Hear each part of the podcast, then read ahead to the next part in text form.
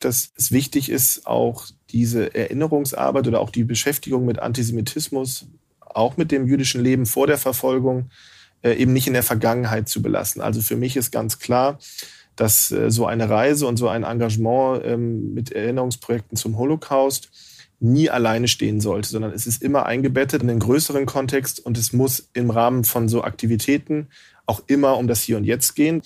Das heißt auch für uns heißt Bildungsarbeit auch jüdisches Leben und auch äh, Jüdinnen und Juden nicht nur in der historischen Perspektive zu sehen, sondern auch immer im Hier und Jetzt.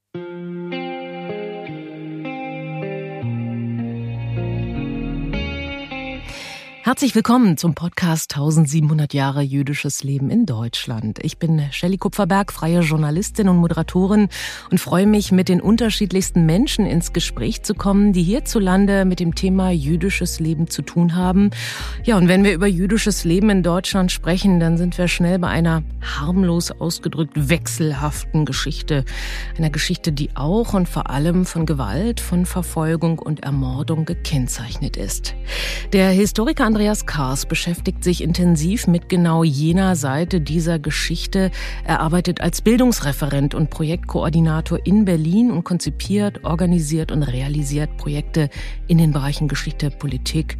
Und das sind Bildungs- und Erinnerungsprojekte. Und genau in einem solchen Rahmen haben wir beide, Andreas und ich, uns auch kennengelernt bei einer Erinnerungs- und Bildungsreise nach Oświęcim. Andreas, herzlich willkommen. Hallo. Hallo, freue mich da zu sein. Andreas, du hast einige Schwerpunktthemen, mit denen du dich umfassend beschäftigst, aber wir blicken erst einmal ein wenig auf deinen Werdegang. Du selbst bist Jahrgang 1981, aufgewachsen in Westdeutschland, hast Geschichte, Politik, Wissenschaft und Sozial- und Wirtschaftsgeschichte in Hamburg und Krakau studiert. Wann und warum hast du angefangen, dich besonders und immer wieder mit dem Nationalsozialismus zu beschäftigen? Ja, das fing eigentlich schon ähm, ja, mehr oder weniger logischerweise in der Schulzeit an, jedoch gar nicht so intensiv, ähm, wie man das jetzt vielleicht ähm, so denken würde, wenn man sich später im Studium damit auch beschäftigt. Ähm, aber das war schon der erste Kontakt. Ich habe natürlich im Studium, Geschichtsstudium in Hamburg, ähm, dazu ähm, viel gemacht. Ähm, damals haben wir uns auch, ähm, das war so die Zeit der, der ersten Jahrzehnts der 2000er Jahre, da war enorm viel an Seminaren zum Bereich Erinnerungspolitik, Erinnerungskultur, also auch in der Politikwissenschaft war das ein wichtiges Thema zu dieser Zeit. Und ähm, richtig intensiver wurde es dann allerdings in der Tat erst äh, während meines Auslandsjahres in Polen. Vor allen Dingen die längste Zeit habe ich ja davon von diesem Jahr in Krakau zugebracht. Und da, das war auch Ziel des Ganzen und das war so ein bisschen, ja, für mich nochmal so ein Wendepunkt, würde ich sagen, wo ich doch gemerkt habe, dass ich mich damit sehr viel mehr nochmal beschäftigen möchte, als mhm. ich das zuvor getan hatte. Wenn du sagst Wendepunkt, äh, wie hat sich die Perspektive, der Blickwinkel in dieser Zeit auf das Thema noch einmal gewandelt? Also das Wichtigste war, glaube ich, ähm, die Zeit überhaupt vor Ort in Polen zu sein. Ich hatte im Jahr davor, das war 2004, ein Seminar besucht. Eine Freundin von mir war bereits Dozentin an der Universität, hat ein Seminar angeboten äh, in Polen, äh, in Oświęcim, in der Gedenkstätte Auschwitz und in Krakau. Und ähm, diese Zeit dort hat mich sehr ähm, bewegt, sehr doll interessiert. Und dort habe ich dann bei meinem ersten Aufenthalt selber also auch entschieden, ich möchte gerne dort studieren, habe mich dann für das Stipendium beworben und ähm, habe eben einfach nochmal aus einer ganz anderen Perspektive kennengelernt, dass die Erinnerung und dass das, wie wir auf Geschichte blicken, einfach in Polen ganz anders war, als ich das aus Deutschland kannte. Und äh, das hat mir einfach ja, ein bisschen die Augen geöffnet, dass das eben nicht alles eindimensional zu betrachten ist, nur aus der deutschen Perspektive, vor allen Dingen nicht aus der Perspektive der Tätergesellschaft, sondern ähm, ja, dass das einfach sehr viel mehr zu entdecken gibt. Und das fand ich eigentlich das Spannende, dass ich in Polen sehr spannende, tolle Leute kennengelernt habe und ähm, einfach nochmal das Thema aus dieser Perspektive betrachtet habe und äh, natürlich abseits dessen auch gelernt und gesehen habe, wie viele andere Orte es noch zu entdecken gibt jenseits von Auschwitz. Und ähm, ja, das hat mir alles sehr viel Spaß auch gemacht, das hat mich sehr interessiert und seitdem, also so seit 2006, 2007 bin ich da dann eben dem Thema nochmal sehr viel intensiver auf der Spur. Und das sehr regelmäßig. Du bist viel in Polen. Kennengelernt haben wir uns eben auch dort. Das war eine Bildungsreise, die du regelmäßig auch anbietest. Und zwar in diesem Fall mit Borussia Dortmund und dem Hauptsponsor von Borussia. Das ist Evonik, einem weltweit agierenden Konzern, der sich sehr kritisch und offen seiner Unternehmensgeschichte stellt. Zu den Vorgängerfirmen gehören nämlich unter anderem IG Farben und die Degussa und somit Firmen, die unmittelbar in die Verbrechen der Nationalsozialisten den Holocaust verstrickt waren, Stichwort Zyklon B. Wie kam es zu diesen Aktivitäten deinerseits und welche Idee steckt hinter dieser Arbeit, äh, dieser Bildungsarbeit? Ja, zu diesen Aktivitäten im Bereich äh, Fußball, speziell mit Borussia Dortmund, bin ich im Jahr 2011 gekommen. Es war von Beginn an ähm, ein, eine Arbeit, die ich gemacht habe, parallel zu meinem Promotionsprojekt. Ich bin 2011 nach Berlin gegangen, habe äh, hier meine Promotion begonnen und habe eben begonnen, freiberuflich zu arbeiten und habe in diesem Jahr im Sommer bereits dann damals mit einer Fangruppe ähm, eine erste Reise unternommen in die Gedenkstätte Auschwitz. Ähm, das ist ja im deutschen Fußball relativ verbreitet, dass sich verschiedene Fangruppen eben auch mit Erinnerungen beschäftigen und auch solche Reisen unternehmen. Damals habe ich dann äh, Daniel Löcher kennengelernt, der diese Reise von Seiten der, der Fangruppe aus organisiert hat und ähm, Daniel und ich sind mittlerweile sehr enge und gute Freunde und ähm, haben dann gemeinsam auch äh, bei Borussia Dortmund, äh, zu, wo er selber hinwechselte, dann in die also hauptamtliche Anstellung 2014, haben wir angefangen, diese äh, Projekte weiter auszubauen und haben einfach gemerkt, dass das ein riesiges Potenzial hat, auch äh, um in der Fanarbeit einerseits zu arbeiten, aber auch um mit den Fans einen Beitrag zur Sicherung der Erinnerung zu leisten. Und ähm, das äh, Feedback auch bei Borussia Dortmund war sehr gut und sehr groß. Und so sind wir dazu übergegangen, das Ganze auch für MitarbeiterInnen einzubieten. Ähm, denn die haben letztlich äh, gefragt, ja, was macht ihr eigentlich dort immer mit den Fans und wie sieht das aus, solche Reise? Und ähm, ja, weil das eben ein sehr, sehr breites Commitment mittlerweile ist im Club, gab es dann diese Initiative dazu, sowohl MitarbeiterInnen des Clubs selber, aber eben auch des Hauptsponsors Evonik, der sich von Anfang an sehr für die Arbeit gerade in diesem Feld auch von Borussia Dortmund interessiert hat und da sehr positiv reagiert hat. Und so haben wir das dann erstmalig als Konzept entwickelt, zu sagen, ja gut, was man mit Fans machen kann, das kann man eben auch mit den Angestellten machen. Und wenn man Verein und Hauptsponsor ist, dann ist das natürlich nochmal eine ganz andere Art von Partnerschaft, auch gerade mit der Geschichte, die Evonik mitbringt. Du hast es ja erwähnt. Und ähm, ja, mittlerweile waren wir dann auf der Reise, an der du teilgenommen hast. Das war die dritte Reise für Mitarbeiterinnen und äh, Mitarbeiter dieser beiden Unternehmen und äh, hat sich mittlerweile fest etabliert. Das war eine total intensive und spannende Reise. Die war unglaublich gut vorbereitet. Ich fand, dass ihr die Mitreisenden sehr gut abgeholt und mitgenommen habt in allen Belangen. Das ist natürlich auch ein ganz harter, intensiver, ja, und unmittelbarer Zusammenstoß, wenn man eben diese, in dem Fall waren es vier Tage hat, den man sich sowas von intensiv mit einer sehr dunklen Seite der Geschichte auseinandersetzt. Und du sagtest gerade, es geht um die Sicherung der Erinnerung, aber ja um noch viel mehr. Ihr seid auch sehr bedacht, das Ganze immer wieder ins Hier und Jetzt zu bringen. Stichwort Antisemitismus heute, Erinnerungskultur heute. Auch solche Fragen kommen natürlich dann in die Diskussion. Was interessiert dich dabei selbst bei alledem? Was für Erfahrungen machst du? Wie reagieren Mitreisende? Was für Fragen stellen sich? Was für Fragen stellen sich auch für dich jedes Mal aufs Neue, Andreas? Ähm, ja, da muss ich überlegen, wo ich anfange. Also ich denke, das Wichtigste, das würde ich auch gerne noch einmal äh, herausstellen, das, das hast du auch gesagt, es ist ja ähm, öfter im Gespräch, dass ähm, es wichtig ist, auch diese Erinnerungsarbeit oder auch die Beschäftigung mit Antisemitismus, auch mit dem jüdischen Leben vor der Verfolgung, eben nicht in der Vergangenheit zu belassen. Also für mich ist ganz klar, dass äh, so eine Reise und so ein Engagement ähm, mit Erinnerungsprojekten zum Holocaust nie alleine stehen sollte, sondern es ist immer eingebettet, auch bei Borussia Dortmund und bei Evonik, in einen größeren Kontext und es muss im Rahmen von so Aktivitäten auch immer um das Hier und Jetzt gehen. Das äh, sehe ich absolut auch so. Das heißt auch, für uns heißt Bildungsarbeit natürlich auch eben auch jüdisches Leben und auch äh, Jüdinnen und Juden nicht nur in der historischen Perspektive zu sehen, sondern auch immer im Hier und Jetzt. Und natürlich versuchen wir mit jüdischen Organisationen, mit Gemeinden auch heute in Kontakt zu kommen und, wie du gesagt hast, auch über Antisemitismus heute zu sprechen. Ich glaube, das Wichtigste und zugleich das Erschreckendste ist ja eben die Kontinuität. Also wir können heutigen Antisemitismus nicht erklären, ohne ihn auch aus der Vergangenheit heraus äh, kontinuierlich sozusagen entwickelt darzustellen. Ja, das ist einfach nicht möglich. Der Antisemitismus in Deutschland, das sehen wir auch jetzt in den Corona-Protesten oder in diesen äh, fürchterlichen Bewegungen, die sich überall in Kleingruppen zeigen. Äh, es hat immer eine Bezugnahme zum Nationalsozialismus in Deutschland gegeben und das ist ein wichtiger Teil, wenn man Antisemitismus verstehen will. Zugleich sind wir sehr darauf bedacht, dass wir ihn eben auch nicht in dieser historischen Schublade lassen, sondern dass wir eben zeigen, dass es den bis heute gibt, in neuen Ausprägungen und in alten Ausprägungen. Und ähm, was wir eben feststellen, das jetzt zu den Reaktionen der Teilnehmenden ist, dass es ein unglaubliches Interesse gibt. Also wenn ich äh, manchmal so Stimmen höre, die sagen, dass es ja vielleicht gar nicht mehr so angebracht ist, sich damit zu beschäftigen oder dass es, wie wir neulich auch in der FAZ lesen könnten, ein angebliches Recht auch auf Vergessen geben kann. Also da kann ich nur sagen, das ist überhaupt nicht meine Erfahrung, sondern ich stelle fest, dass es ein riesiges Interesse gibt und auch eine Offenheit, aber man muss halt Menschen mit manchmal ein bisschen mitnehmen. Man muss ihnen Orientierung geben, wo finde ich Informationen, wie verstehe ich das auch alles.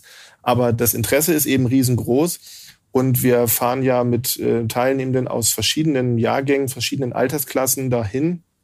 Wenn ich jetzt überlege, einige oder viele der Mitarbeitenden sind ja so in ihren 40ern, 50ern, äh, so, also haben eigentlich schon eine jahrzehntelange Beschäftigung mit diesem Thema auch hinter sich. Und das zeigt sich ganz oft auf diesen Reisen, wenn man dann mal da vor Ort ist, zum Beispiel in der Gedenkstätte Auschwitz für mehrere Tage, dann hat man auch Raum, um über andere Sachen zu sprechen. Dann kommt mal die Frage darauf, ja, wie bin ich eigentlich mit dem Thema groß geworden? Was hat mich immer interessiert? Und was wir feststellen, was ich wirklich immer wieder aufs Neue, und das betrifft eigentlich jede Reise, die wir, die wir machen, äh, feststellen, ist, dass es Leute gibt, die unglaublich lange Fragen mit sich herumschleppen, die wissen wollen, wie das eigentlich war, die auch familiäre Fragen stellen. Das sind ja meistens Familien mit einem Täterbiografien.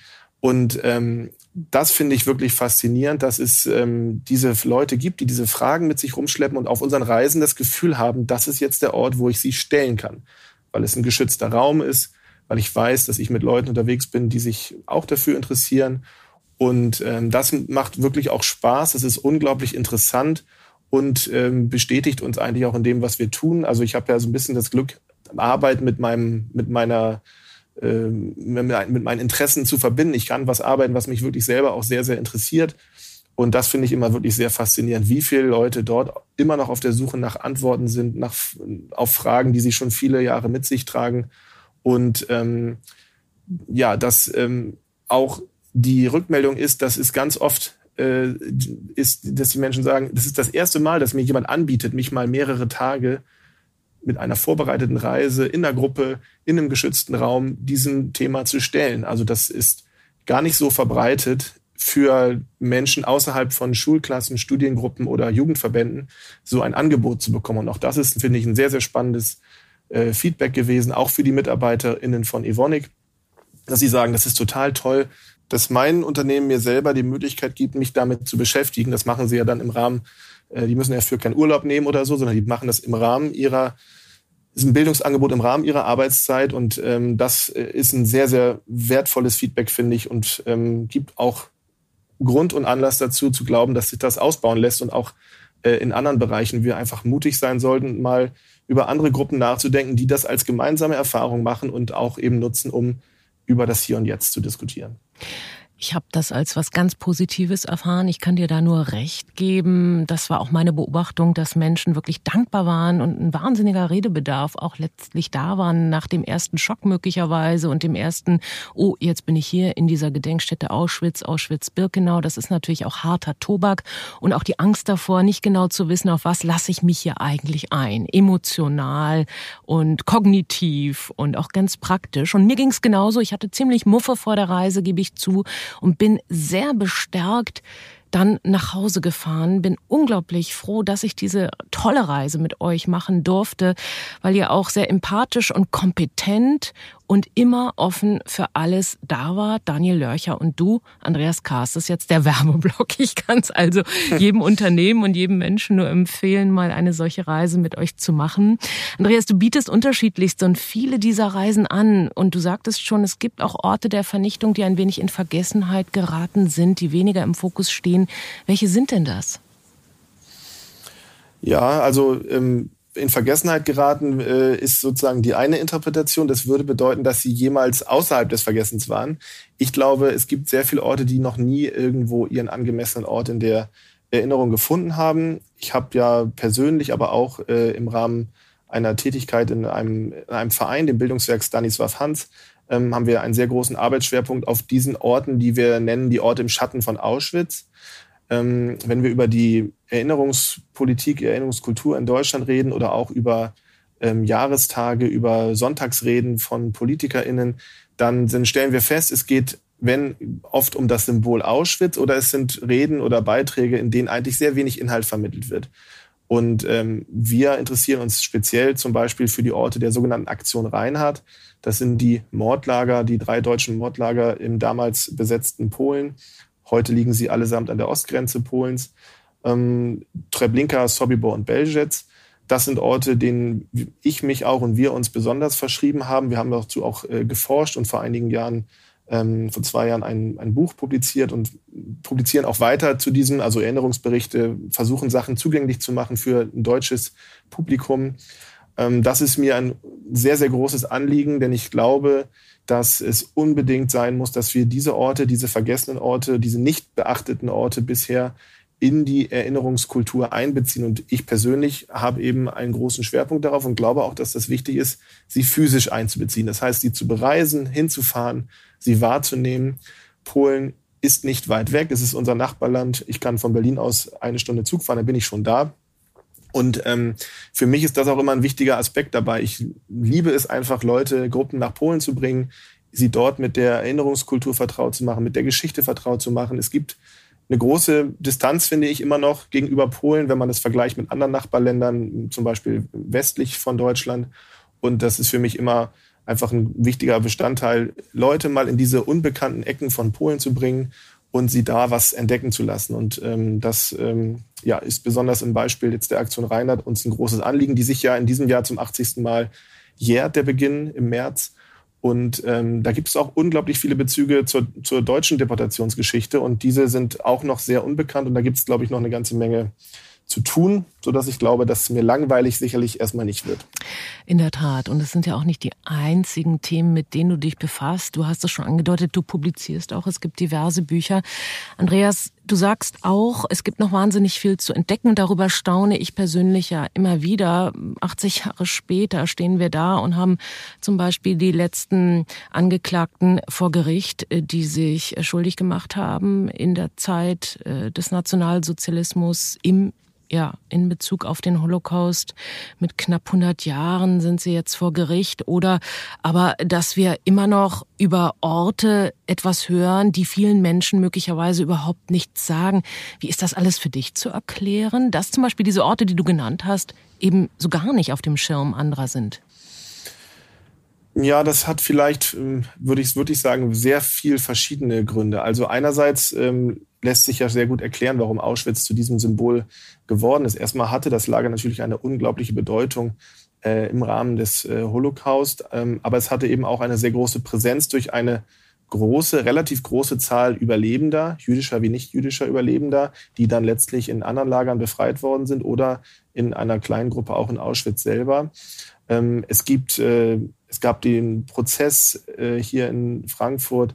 Es gibt sehr viele Zeugnisse, die veröffentlicht worden sind, auch sehr viele bekannte ähm, literarische Zeugnisse, ausgezeichnete Zeugnisse, ähm, wenn wir über Primo Levi, Imre Kertisch, das ist ja Weltliteratur sozusagen, ja, das, das hat natürlich einen Beitrag dazu geleistet, dass wir so lange und ähm, verhältnismäßig lange auch schon über Auschwitz sprechen.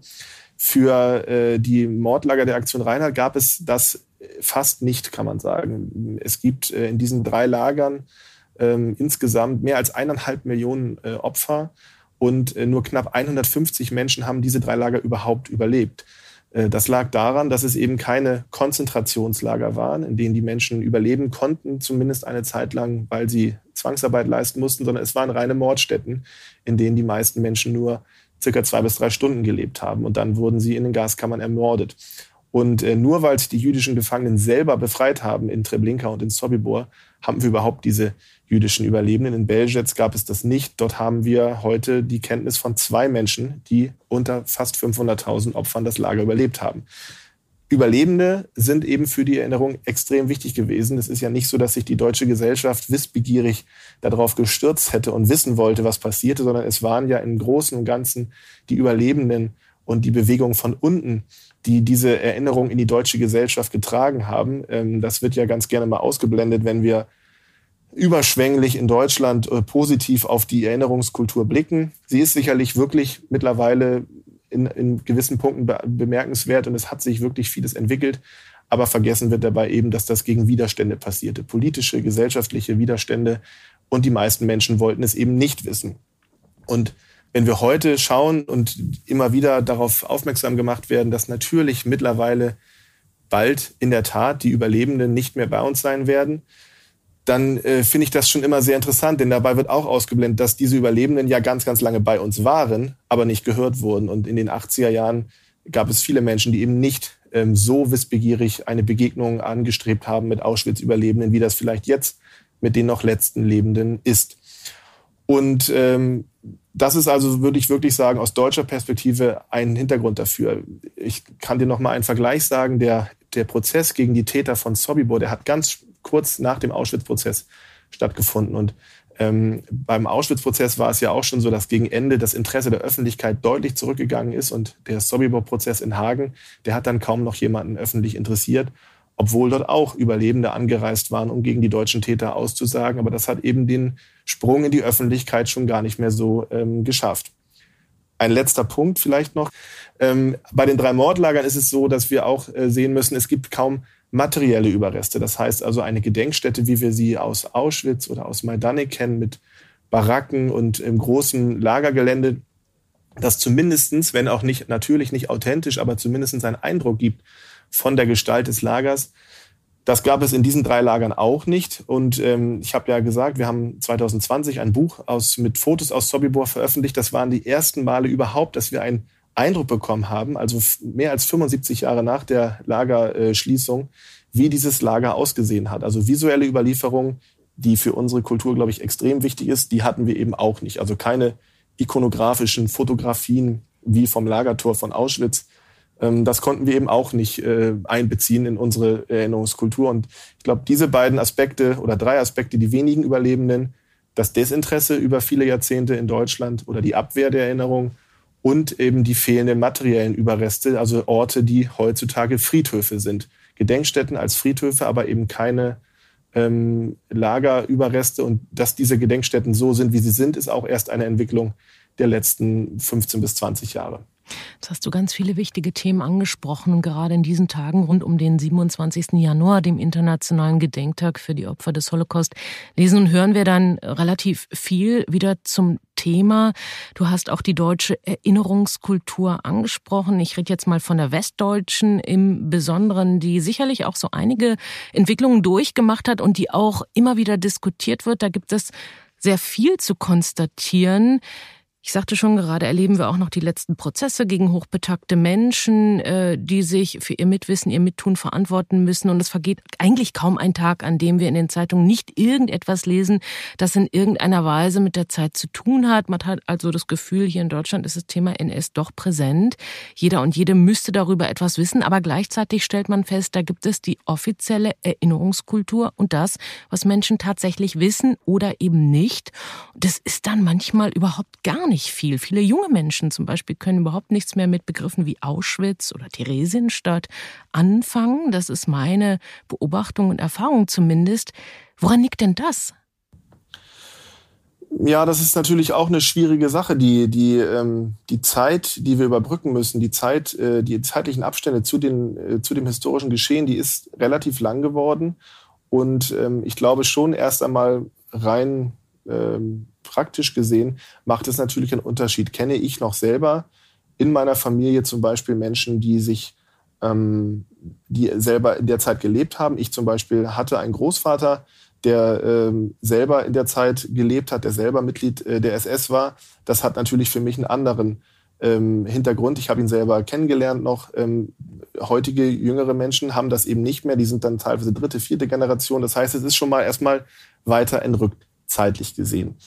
Ähm, natürlich haben wir auch ähm, eine veränderte Gesellschaft. Wir haben viele Menschen, ähm, in Deutschland, äh, die eben überhaupt nicht aus einer Familie kommen, die in irgendeiner Form mit einem persönlichen Bezug ähm, zur, zur nationalsozialistischen Gesellschaft stehen.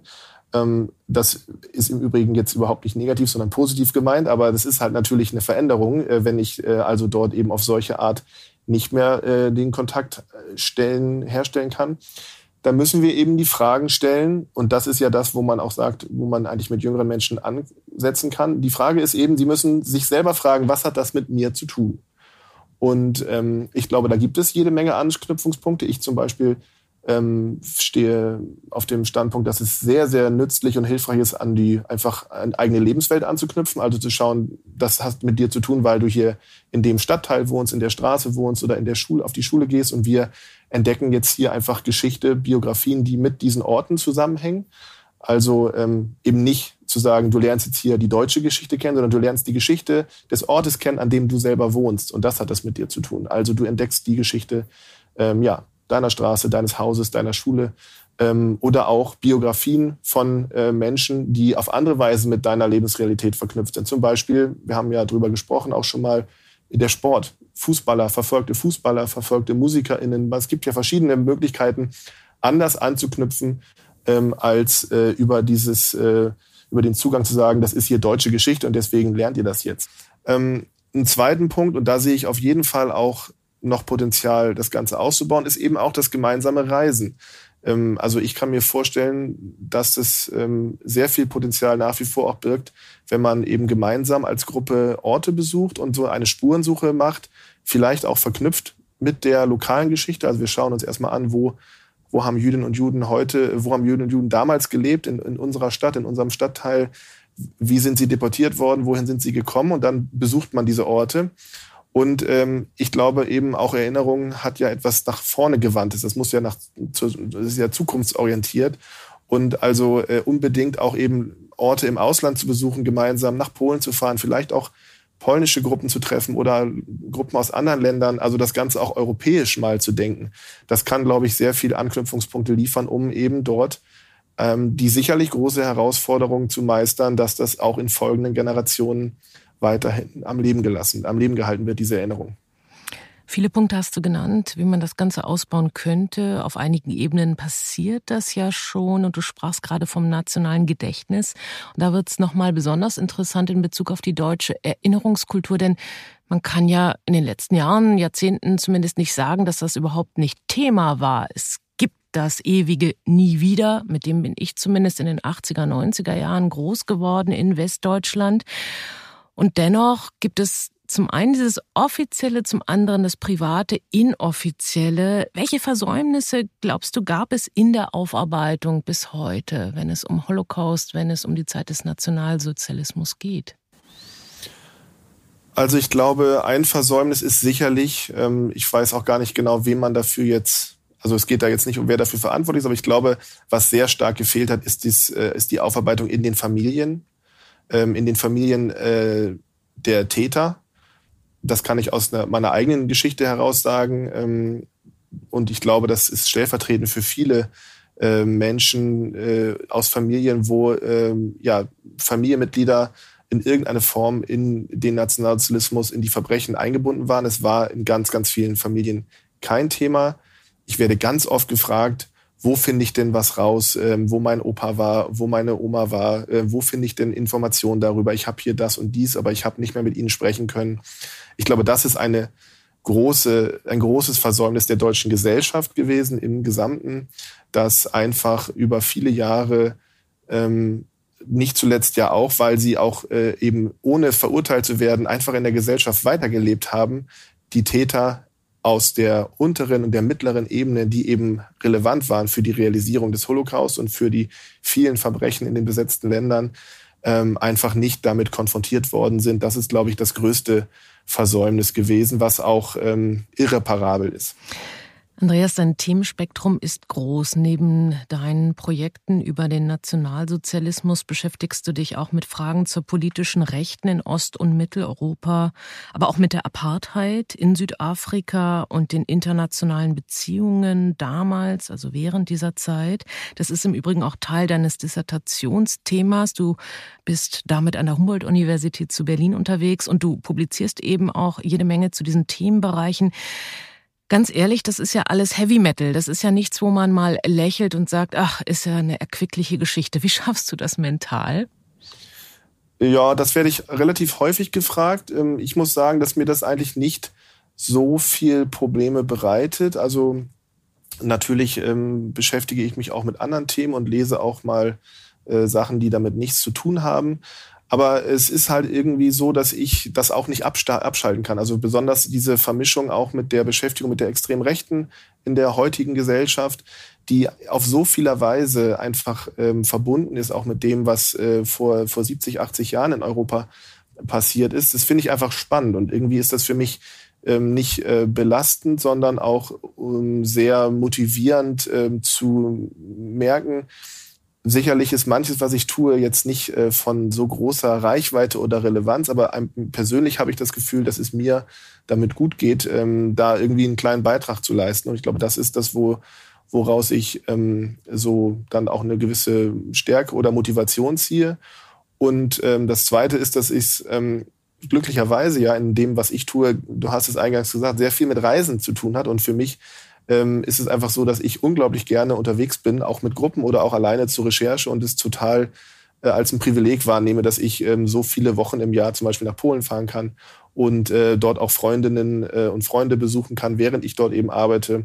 Das heißt also, es ist natürlich thematisch recht schwer, aber ähm, ich finde auch, unsere heutige Gesellschaft ist halt eben von sehr vielen Problemen und ähm, Bedrohungen geprägt und deswegen sehe ich das einfach als einen Beitrag dazu, irgendwie äh, ja, sie diesen Herausforderungen zu stellen und finde es insgesamt sehr motivierend und gar nicht so, so schwer. Aber es gibt auf jeden Fall auch Momente, wo man sagen sollte, da äh, lasse ich jetzt diesen oder jeden, jeden äh, Bericht vielleicht mal beiseite.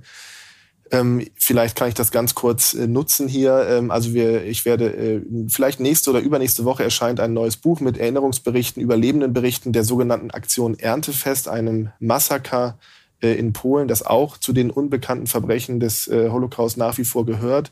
Und äh, das waren schon Berichte von den wenigen Überlebenden, die ich dann auch irgendwann am Abend nicht mehr bearbeitet habe, sondern gesagt habe, okay, jetzt kommt was anderes und das mache ich dann am nächsten Morgen wieder.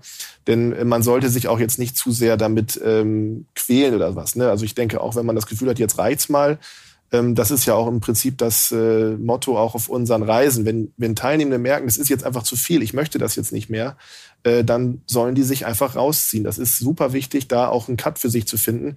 Denn ähm, wir wollen ja niemanden erschrecken oder irgendwie äh, schockieren, sondern wir wollen informieren und wollen Interesse bedienen oder Interesse wecken.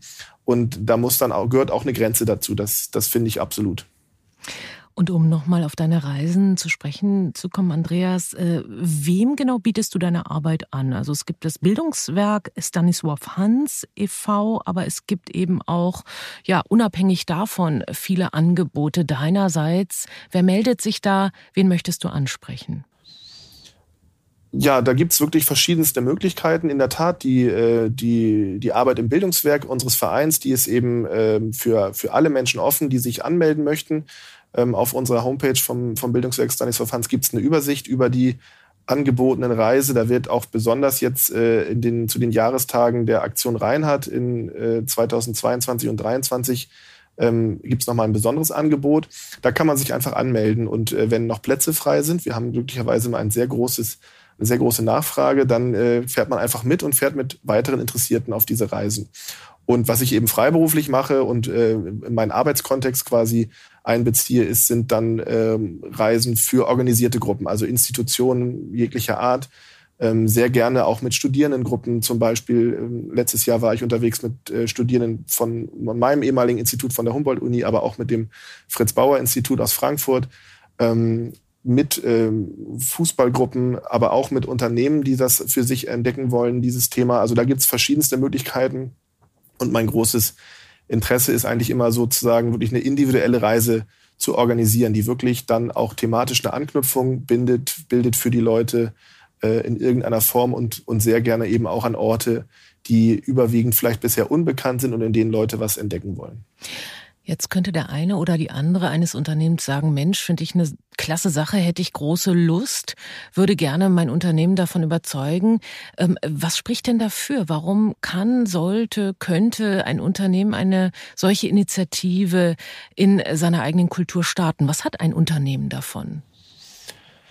Ja, das gibt's, äh, glaube ich, vielfältige positive Aspekte in diesem Bereich. Also wir haben dazu auch vor kurzem eine, eine, eine eigene ähm, NGO gegründet, äh, die What Matters äh, GmbH, die jetzt in Kürze eine GmbH werden wird, wo wir auch genau das äh, vorhaben, mit Unternehmen auch zu entwickeln.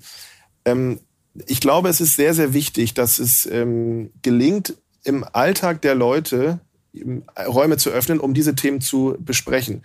Es gibt nämlich, wie wir ja schon eingangs festgestellt haben, dieses große Interesse, sowohl mit Blick auf den Holocaust, aber auch mit dem Blick auf heutigen Antisemitismus, auf Rassismus, auf Diskriminierung. Ähm, es ist sehr, sehr wichtig, finde ich, dass ähm, in einem Unternehmen die Möglichkeit besteht für die Angestellten, dass, oder dass sie das Gefühl haben, hier, ist, hier habe ich einen Ort auch oder einen Rahmen, wo ich auch meine Bedürfnisse äußern kann. Hier weiß ich, dass ich ähm, offen über Antisemitismus sprechen kann. Ich kann ihn thematisieren, denn es ist ja so, die Gegenseite nenne ich jetzt mal, ja, die ist ja auch unterwegs. Wir haben ja überall auch Leute, die, sei es jetzt in Zeiten von Corona, ähm, Verschwörungsmythen verbreiten oder anderweitig äh, diskriminierend sich äußern. Und das Unternehmen, jedes Unternehmen ist, glaube ich, sehr gut damit beraten, ähm, von sich aus offensiv diese Themen anzusprechen, den Möglichkeit, die, den Mitarbeitenden Möglichkeiten zu geben, ähm, eine Sprachsicherheit äh, zu bekommen, zu verstehen, warum ich etwas so oder so äh, sagen kann oder sollte, warum Dinge so sind, wie sie sind, also welche Anspielungen es da gibt, wie verstehe ich, wie, wie, wie, wie verstehe ich eigentlich Holocaust-Relativierung äh, oder ähm, äh, derlei Umtriebe, die es einfach in unserer Gesellschaft gibt. Und ich glaube, dass es ähm, so wie wir es jetzt auch von Borussia Dortmund oder von Evonik aus gesehen haben, total positiv einfach ist. Die Mitarbeitenden reagieren sehr, sehr positiv darauf.